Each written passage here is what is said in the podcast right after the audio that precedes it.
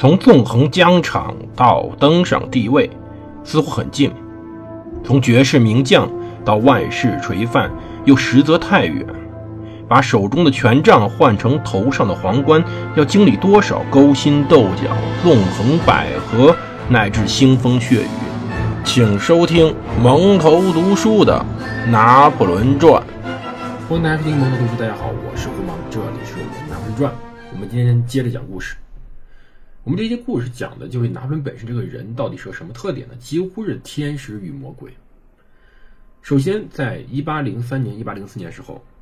当时的他的民法典已经开始公布了，所以说实际上对于整个法国人来说，拿破仑真正改变了当时整个法国的法律视野，让法国更像是一个完整的法律的近代国家。所以说实际上在整个民法典这个角度上来看，整个法国他做的太到太多了，做的太到位了，他亲自插手把整个法国整个的政治形势往前推进了一步。随后用战争，把整个世界，至少说整个欧洲的法律水平往前大大的推进了一步。这是他的做法。可是反过来呢，他是个恶魔。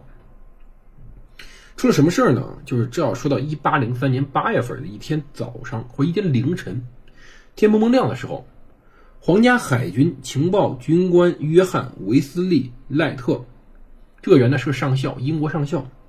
暗中让乔治·卡拉多尔、卡雷勒医生等一小股专党人，在诺曼底的比维尔登陆。当时呀，这种偷渡事件，任何事都跑不了，包括近代，有现在有越南向咱中国偷渡，也有中国向外国偷渡，都不少。通过船嘛。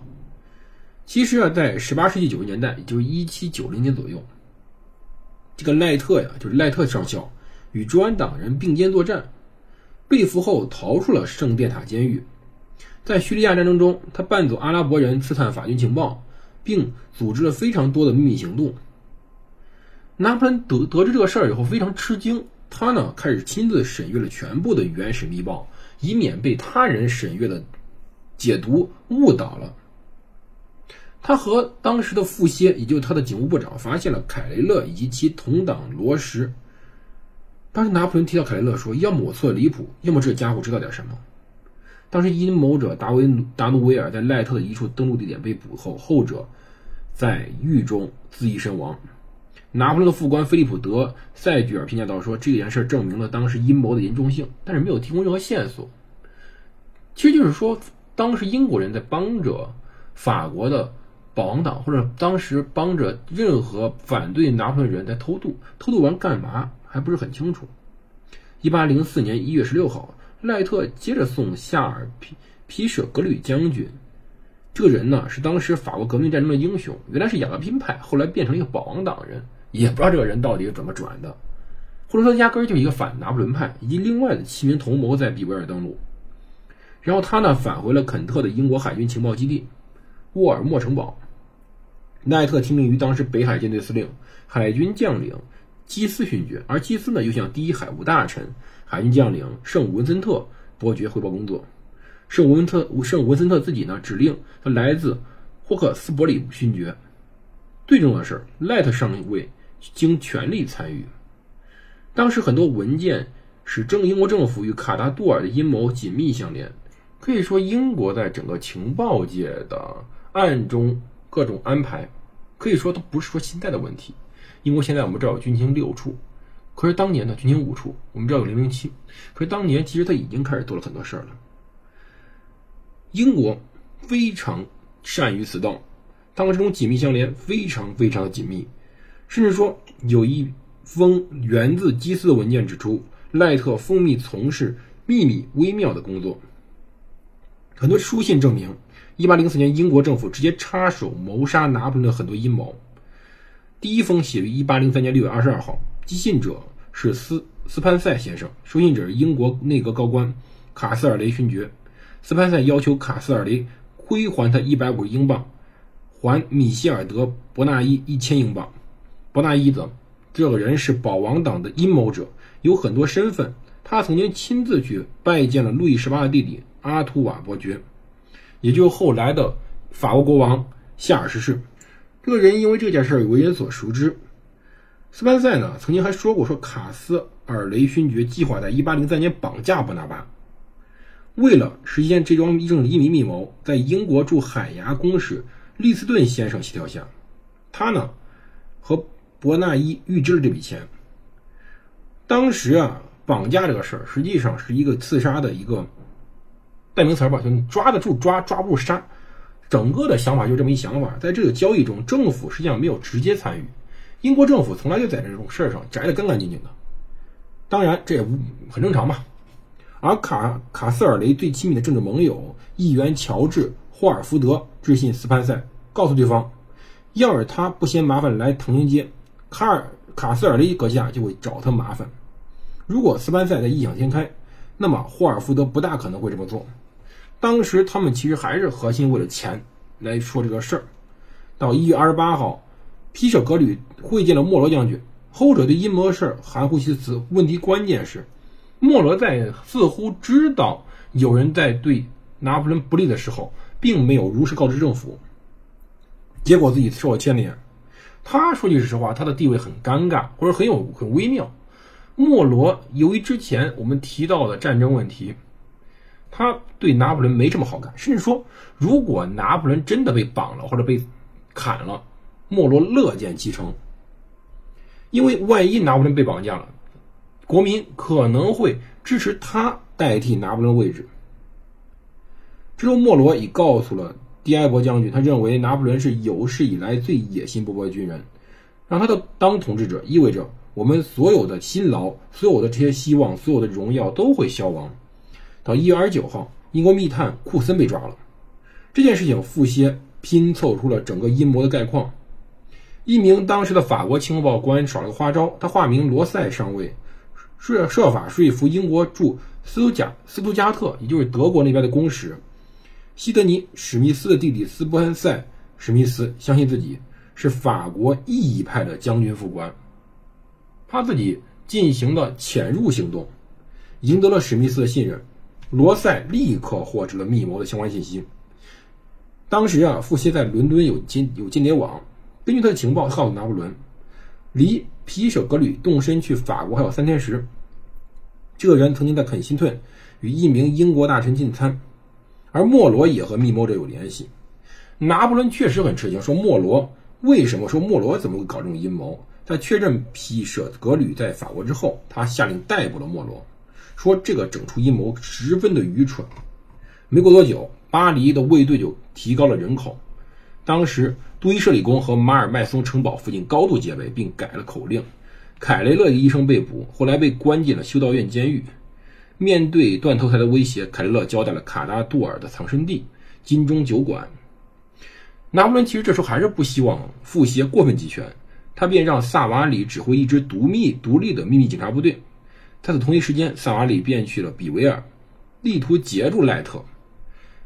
二月八号，卡拉杜尔的仆人路易皮科在金钟旅酒馆被捕，安保部门在皮科身上动用了各种的酷刑，这个人崩溃了。他最后出卖了一切，他供出来了卡拉杜尔呢，在当时帕西附近的沙约的躲藏地，但卡拉杜尔其实没在那儿。当时。卡拉杜尔的副手布维德洛齐耶试图自自缢，就自己吊自己，但是被救了，重新陷入了各种的苦难之中。于是他出言证实，皮舍格吕和莫罗确实参与阴谋。到二月十五号上午八点，这位将军莫罗先生在沙朗的桥上被捕，随后被送到圣殿塔监狱。第二天，拿破仑下令逮捕将军让雅克、利埃贝尔和约瑟夫苏王，理由是他们是莫罗的朋友，亲近莫罗。而后来，他告诉索尔特说，警察收缴了十五匹马和一些制服，这东西原本将用于巴黎和马尔麦松之间街道上袭击他。他冷静地补充道：“你不可过分关注巴黎之事。拿破仑还致信梅尔奇，警察监视一切阴谋，但是我没有遇险。”当时啊，宪兵去第二区的沙巴奈街去逮捕了皮舍格吕，当时他在睡觉，中间经历了搏斗，经历了非常剧烈的挣扎。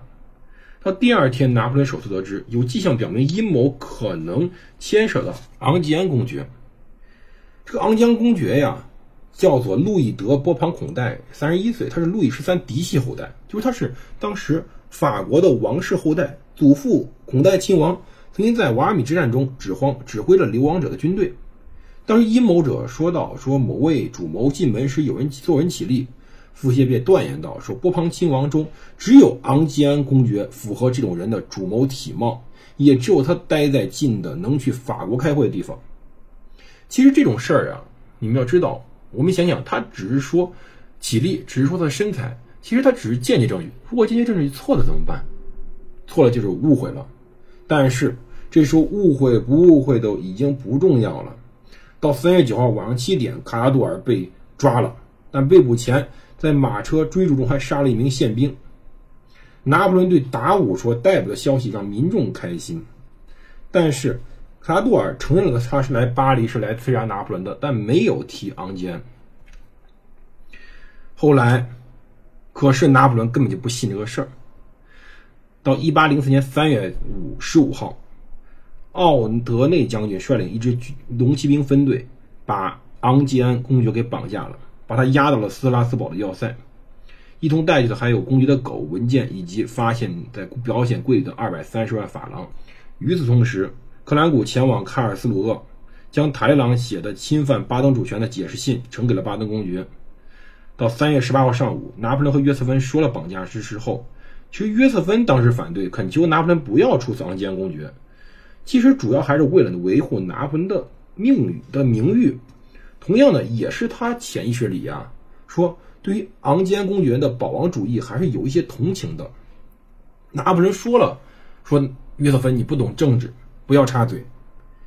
到第二天下午上午，阿尔萨斯的信使告诉拿破仑，昂吉安公爵的文件不能证明他和卡拉杜尔的阴谋有关，但这些文书确实说明他要去英军服役，并来接受了来自伦敦的巨款，给予其他流亡者英国黄金。如果奥军驻心法国，他也盼望能随行，同时还和伦敦侨民局官员威廉·威克姆、苏加特·斯宾斯潘塞、史密斯通信。所以说，实际上整个的拿破仑真正的证明一点就是，这个人确实有一些错误，但是还很难构成杀他的理由。但拿破拿破仑当时说到，说正统的王朝血脉没有什么不可侵犯之处。他要求巴黎总督缪拉组建军事法庭。缪拉当时考虑到说，这实际上是合法但是不公正的死刑，他不想插手。也不想为接下来一幕负责，因为整个事情充满了声明、驳斥、指责、辩解。当时台朗和萨瓦里互相指责，克兰古声称不知道政府会处死昂吉安公爵，最终责任就担在拿破仑身上。而拿破仑当时非常生气，事后也辩称说死刑合理。他说：“我们的血到底不是你做的，当时我们应该叫他看看，我的血和他们等价。”他趁热反叛。到三月二十一号凌晨两点开始审讯，是简当时审判界最简单的典型。庭审中，昂吉安公爵告诉于兰和五名上校，他喜欢运动，所以住在埃滕海姆。公爵也坦率地称，他准备协助当时英国进攻法国，但他否认了与皮舍格里的阴谋有任何关系。可是，昂吉安公爵这种事儿没有办法，因为保险。柜里有那一大笔钱，实际上证明他不太干净，所以他在随后被匆匆带往了城堡护城河边，在那遭到枪决，然后葬入到已经挖好的坟墓中。公爵遗言是：那么我们必须要死在法国人手中了。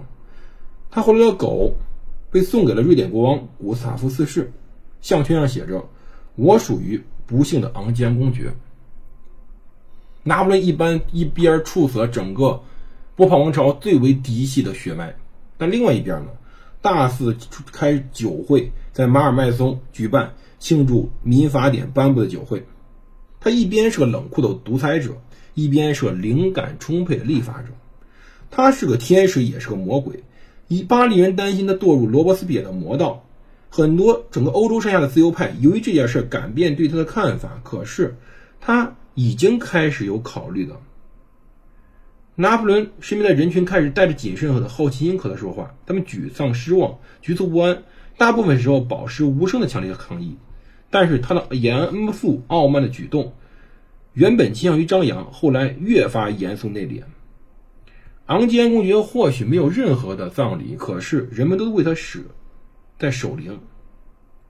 可以说，这只是开始而已。后来拿破仑为了这件事儿杀了很多很多人，他几乎将当时的昂吉安公爵、皮舍、格吕以及赖特等人全部杀死了。这认这被认为是拿破仑复仇的决定性证据。但是呢，虽然它不合理，但是昂吉安实际上参与了过多中间的这些事情，他死的不冤。可是，在一八零四年五月十号，一个老朋友又在英国登上了首相之位，这个人叫做小威廉·皮特，用他来取代当时已经摇摇欲坠的阿丁顿政府。到底？这个人是谁？我们下一期开始，我们先听听我们的拿破仑的故事。我们专门花几期来讲讲，算是一个特辑吧。从一百三十一期开始，花集好好讲讲这个人到底是谁。因为我们不讲他，我们很难在后面再讲我们著名的特拉法尔加海战，以及拿破仑如何在英国的绞杀之下逐渐走向失败的必然。我们下期再见。